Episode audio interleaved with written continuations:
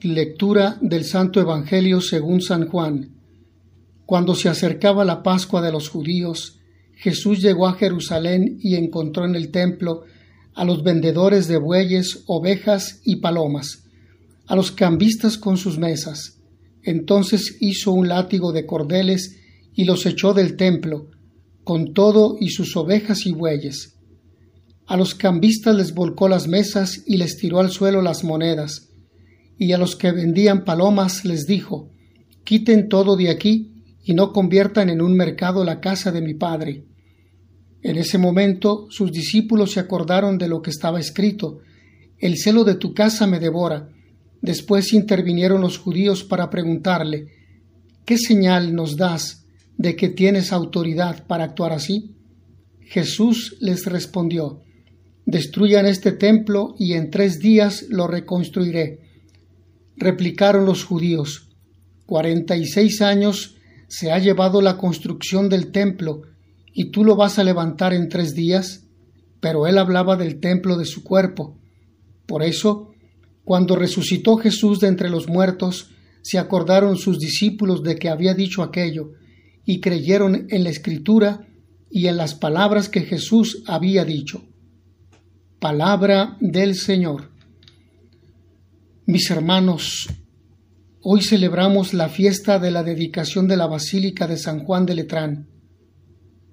Según una tradición que inicia en el siglo XII, hoy se celebra el aniversario de la dedicación de la basílica construida por el emperador Constantino en el Laterano. La Basílica de Letrán es la iglesia madre de Roma, dedicada primero al Divino Salvador y después también a San Juan Bautista. Esta celebración fue primero una fiesta local, más tarde se extendió a toda la iglesia de rito romano con el fin de honrar aquella basílica que es llamada madre y cabeza de todas las iglesias de la urbe y del orbe, en señal de amor y de unidad para con la cátedra de Pedro, que, como escribió San Ignacio de Antioquía, preside a todos los congregados en la caridad. Aunque rezar en casa debe ser una práctica diaria, eso no es suficiente.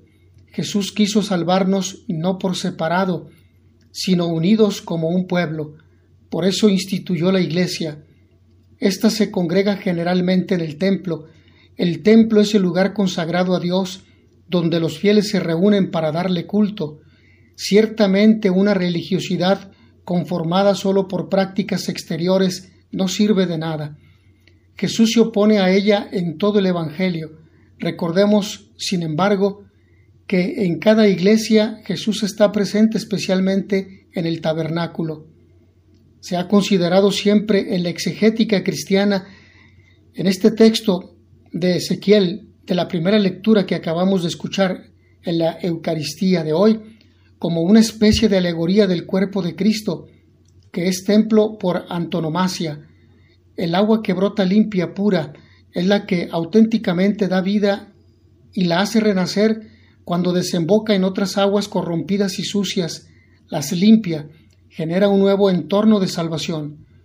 Para nosotros, cristianos, Jesús es el Señor de la gracia, que llega hasta nosotros y nos otorga la vida con mayúsculas. Aún en las situaciones más difíciles, cuando el pecado con su poderosa inercia de mal y hediondez nos envuelve, el Señor viene a nosotros, nos limpia y nos convierte en verdaderos templos donde Él se hace presente por el bautismo. Tendríamos que valorar, más allá de los signos y las celebraciones anejas al sacramento, la importancia de nuestro bautismo y cómo el Señor nos hace nacer de nuevo con su gracia. El bautizado es otro Cristo, y el agua recibida está llamada a ser torrente que genere vida donde sólo aparece sequedad, indiferencia, podredumbre entre nuestros hermanos los hombres. Destruyan este templo y en tres días lo levantaré.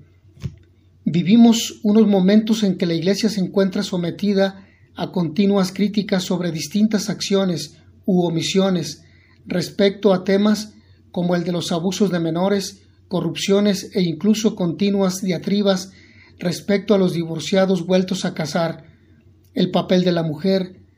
Lo más significativo es que todo ello se enfoca hacia el 1% de la Iglesia, que es el clero, mientras que el resto de la comunidad permanece en una pasmosa pasividad unida a los meros espectadores o lectores de estas noticias que se difunden en los medios de comunicación. También los laicos son iglesia, son ese templo donde se comercia con animales y que más parece una cueva de ladrones. El Evangelio de San Juan nos muestra a Jesús realmente indignado, escandalizado, que sorprende por su vehemencia incluso a los suyos. Es este mismo Jesús que dice a la samaritana que ha llegado ya el día en que Dios se le adora en espíritu y verdad, que el verdadero templo son los corazones de las personas, de la comunidad donde Él se sigue haciendo presente con su espíritu. Dijimos ya en el comentario a la primera lectura que el cristiano es otro Cristo, y como Él tenemos que ser y sentirnos responsables del templo, de la iglesia, exigiendo pero también comprometiendo nuestra vida para que la gracia realmente llegue como agua limpia, fresca y pura al corazón de los hombres. Es el agua de la Pascua, que nada ni nadie podrá destruir jamás. Se celebra hoy, como ya lo habíamos apuntado al inicio, la dedicación de la Basílica Mayor de San Juan de Letrán en Roma, la catedral o cátedra de su primer obispo San Pedro, que dio testimonio de la fe con su propia vida. Fue propiamente la primera iglesia cristiana tras el edicto de Milán en que se autorizó por el imperio el culto público. Para comprender bien el episodio evangélico de hoy, debemos subrayar un detalle importante. Los cambistas estaban en el patio de los paganos, el lugar accesible a los no judíos. Este mismo patio se había transformado en un mercado, pero Dios quiere que su templo sea una casa de oración para todos los pueblos. De ahí la decisión de Jesús de derribar las mesas de cambio de moneda y expulsar a los animales.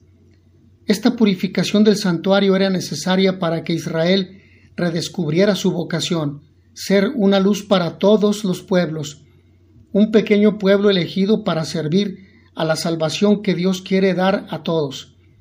Jesús sabe que esta provocación le costará cara, y cuando le preguntan ¿qué señal nos muestras para obrar así?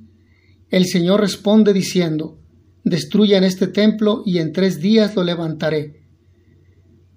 Señor, tú que con piedras vivas y escogidas preparas una morada eterna para tu divinidad, derrama con abundancia sobre tu iglesia la gracia que le has otorgado para que tu pueblo fiel avance sin cesar en la construcción de la Jerusalén celestial. Por Jesucristo nuestro Señor. Amén. Mis hermanos, que a todos ustedes el Señor los bendiga y les dé la paz.